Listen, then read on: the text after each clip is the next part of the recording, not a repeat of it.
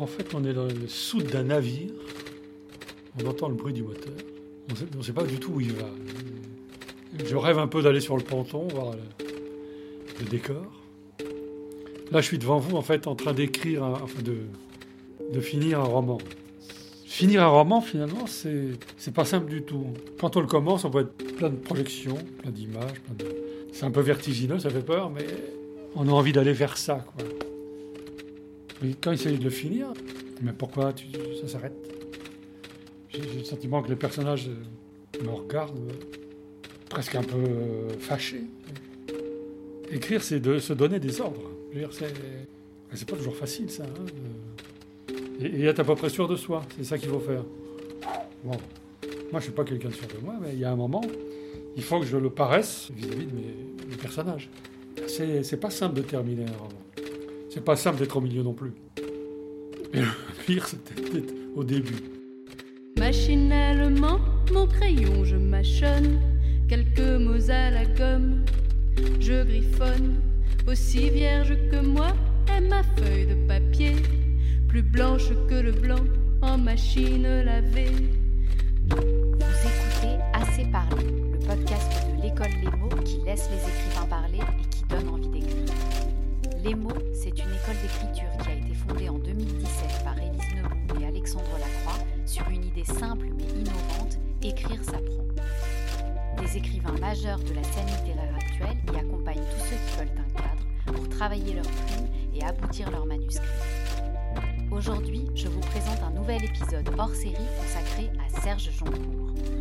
Cet épisode a été enregistré en public le 18 janvier 2023 à l'école Les Mots dans le cadre d'une masterclass suivie d'exercices d'écriture. Pendant une heure, j'ai demandé à Serge Joncourt de raconter sa trajectoire dans le rapport à l'écriture depuis l'enfance vous allez voir que pour cet écrivain, une trajectoire est une arabesque qui trace des tours et des détours aussi sinueux que la mémoire. Interviewer Serge Joncourt s'est tourné autour de ses propres questions jusqu'à se retrouver la tête à l'envers avec des poésies plein les yeux. Pendant 30 minutes, les personnes qui étaient présentes ont pu en faire l'expérience à leur tour en lui posant des questions, mais aussi en se livrant aux exercices d'écriture que Serge leur a proposés.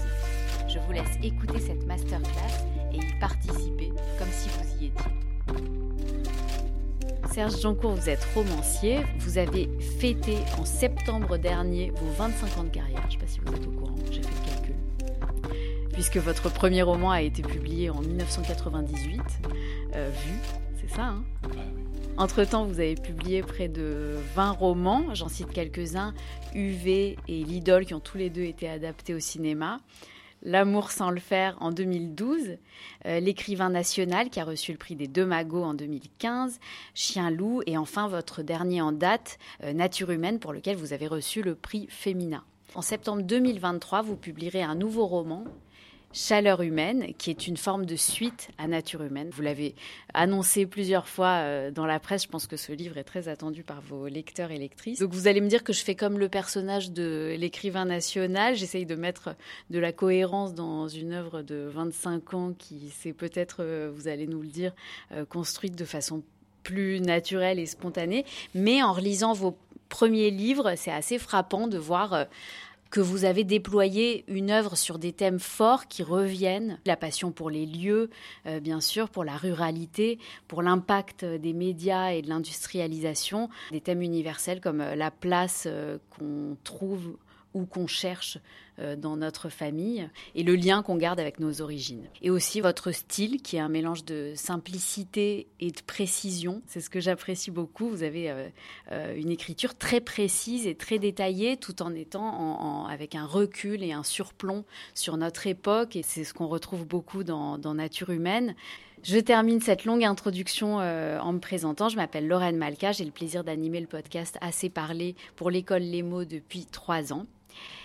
J'ai présenté votre œuvre de façon très succincte, Serge, mais maintenant on va parler de tout ce qui précède votre œuvre euh, et on va revenir à vos tout débuts, l'enfance. Est-ce que vous vous rappelez de la toute première fois que vous avez essayé d'écrire quelque chose? Oui, oui, je m'en souviens.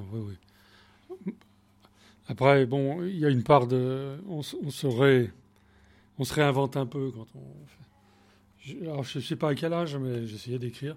Je, me suis décidé à écrire. Euh, une histoire euh, autour d'un écureuil. Je, je sais pas bien.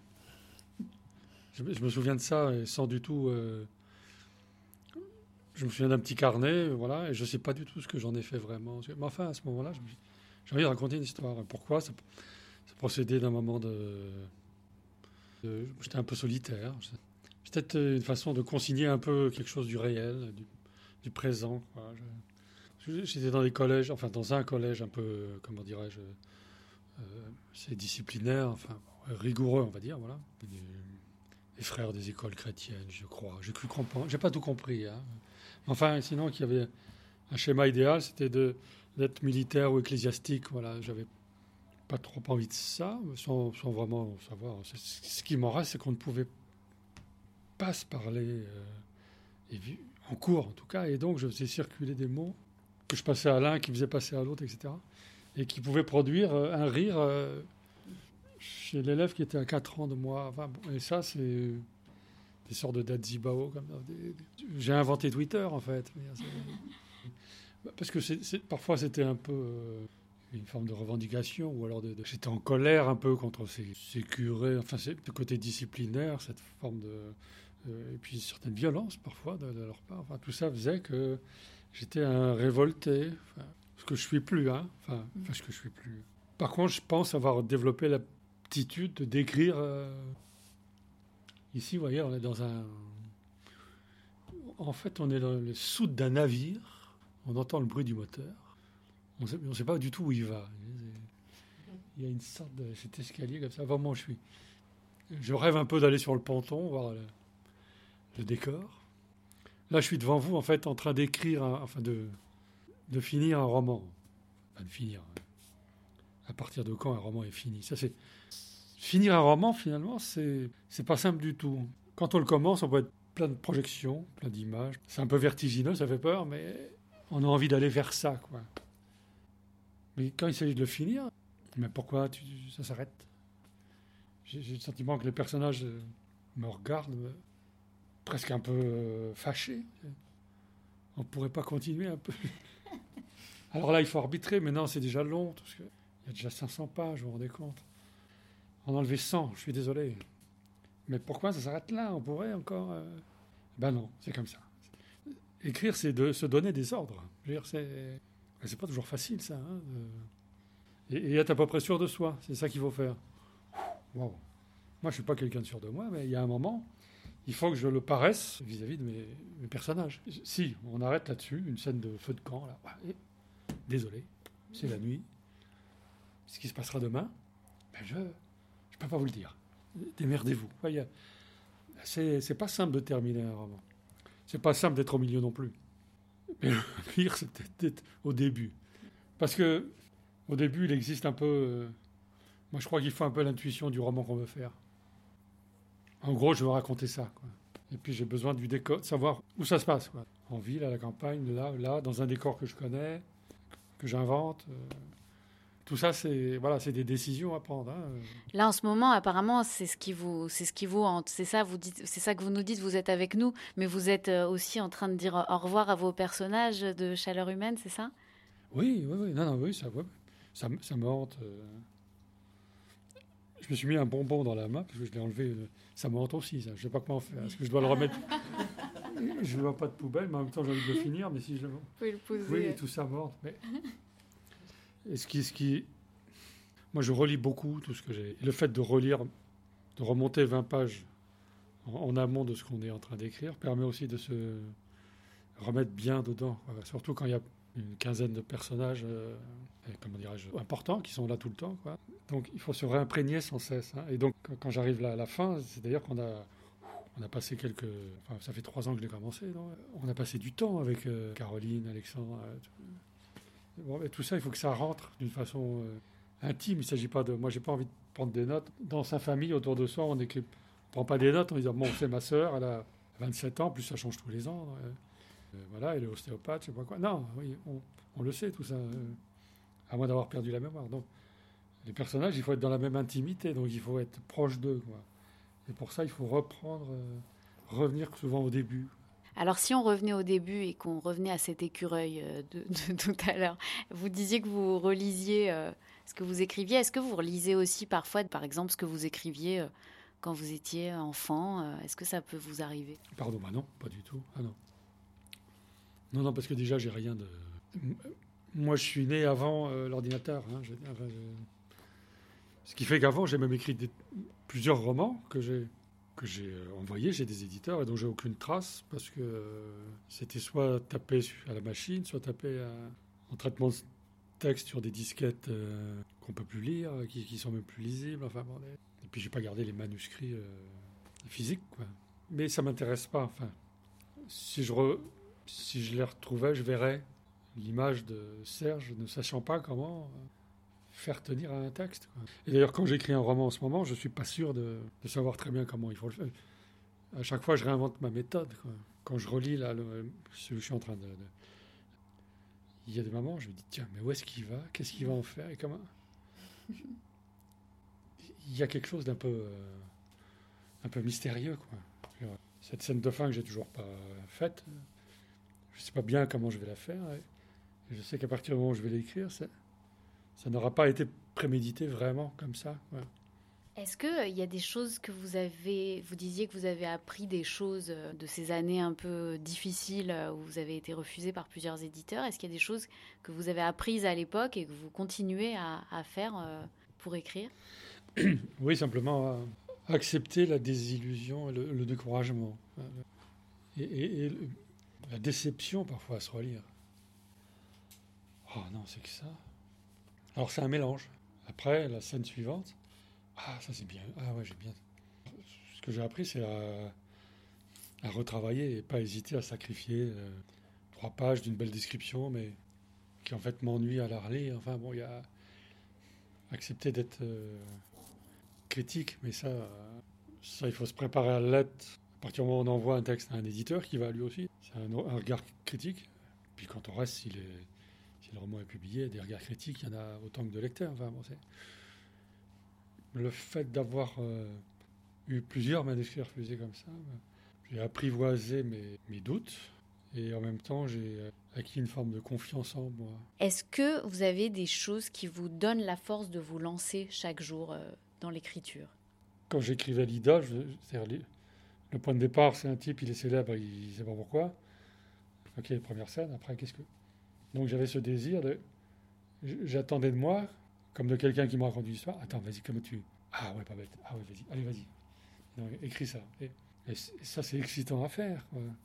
Il y a un moment, c'est aussi excitant de d'avoir sous la main quelque chose qu'on est, qu'on est en train de.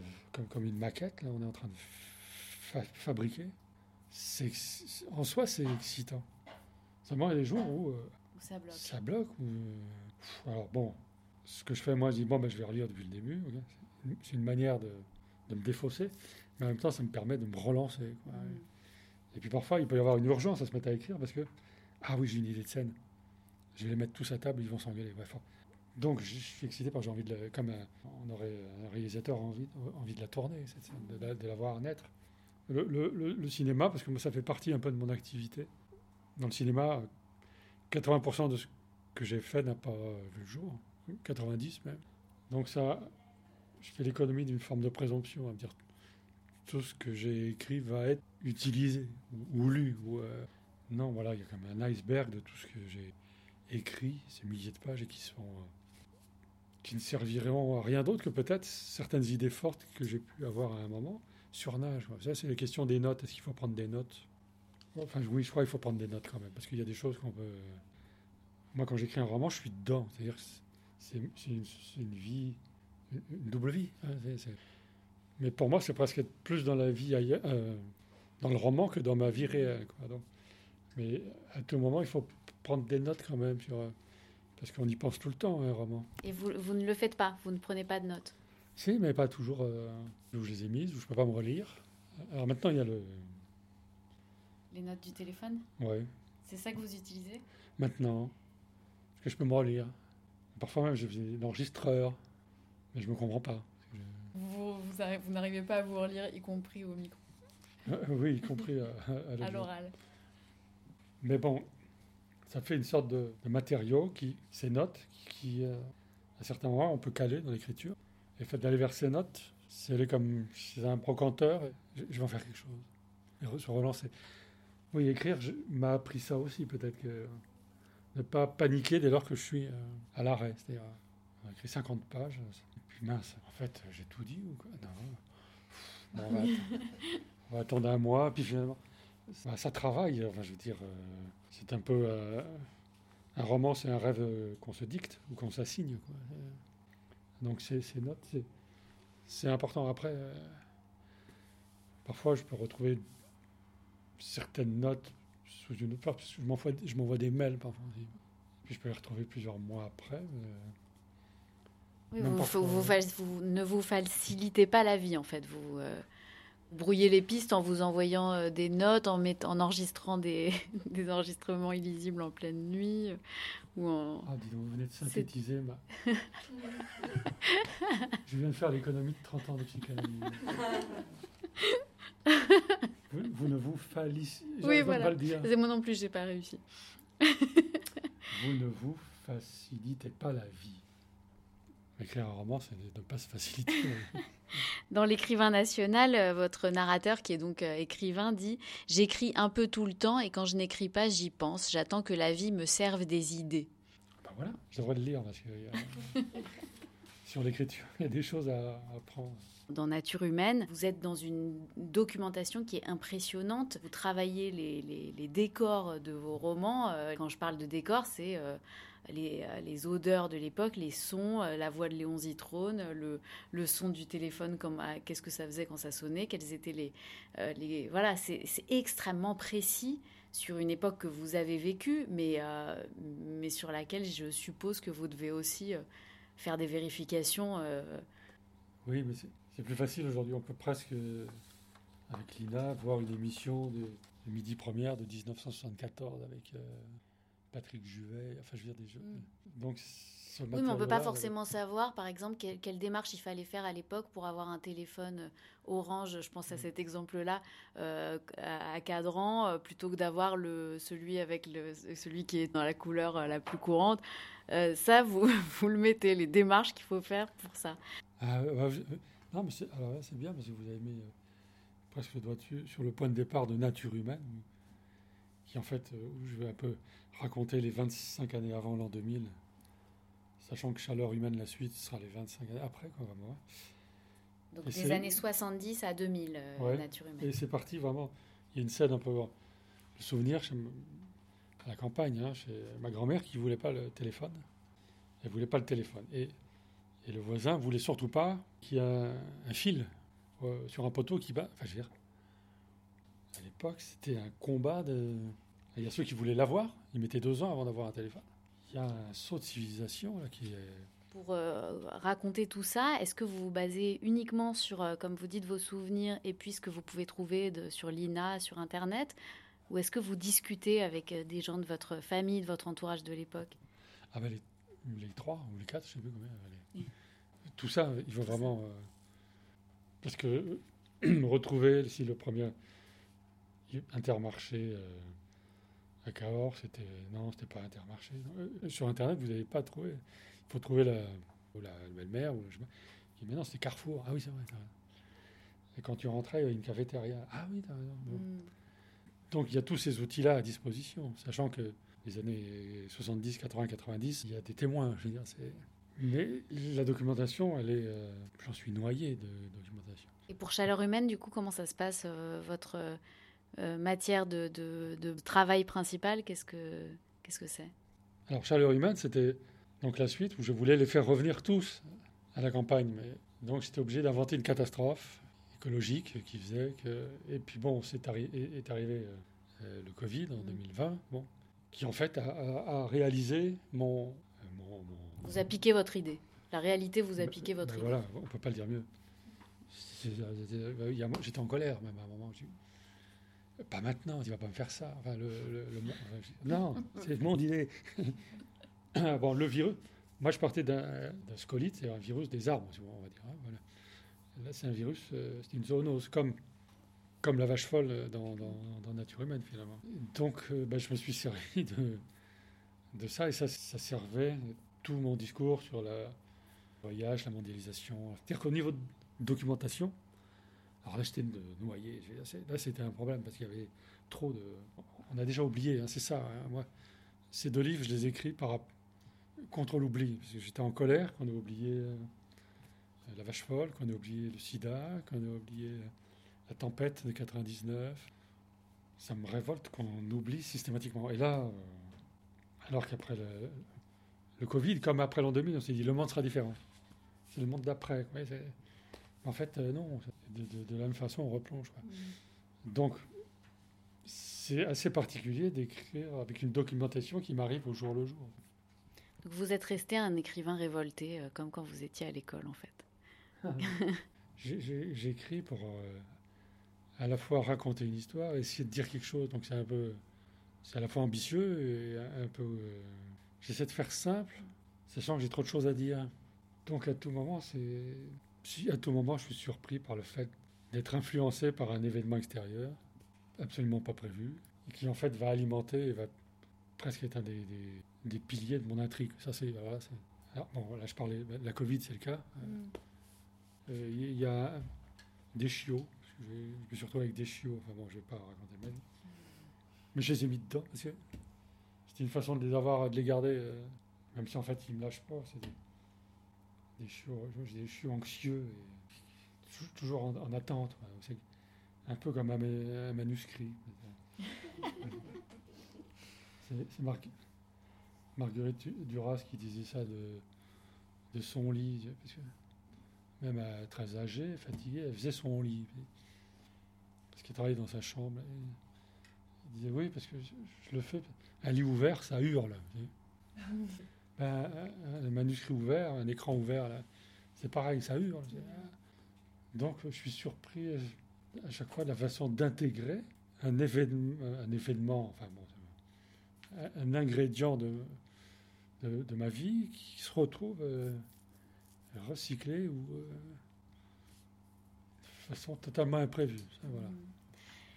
Dernière petite question. Que diriez-vous euh, aujourd'hui aux jeunes écrivains que vous étiez et dont les manuscrits étaient refusés? Ah Parce que je suis, je suis un peu dans la même disposition finalement. Et tant qu'il n'est pas fait vraiment le livre, je sais tant que j'aurai pas cette dernière scène, je ne suis pas convaincu qu'il existe. Quoi.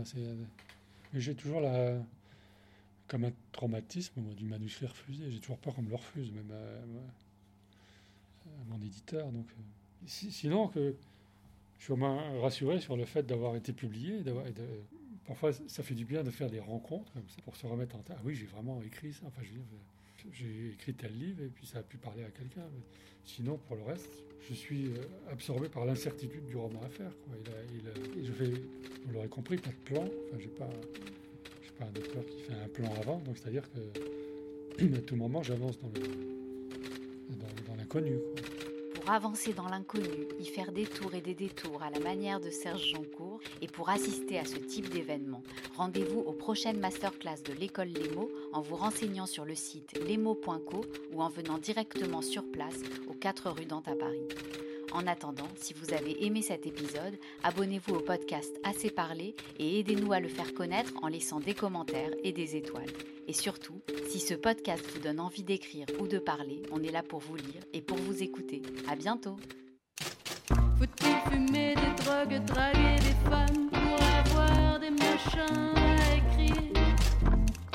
Dois-je fumer du crack que pour des femmes?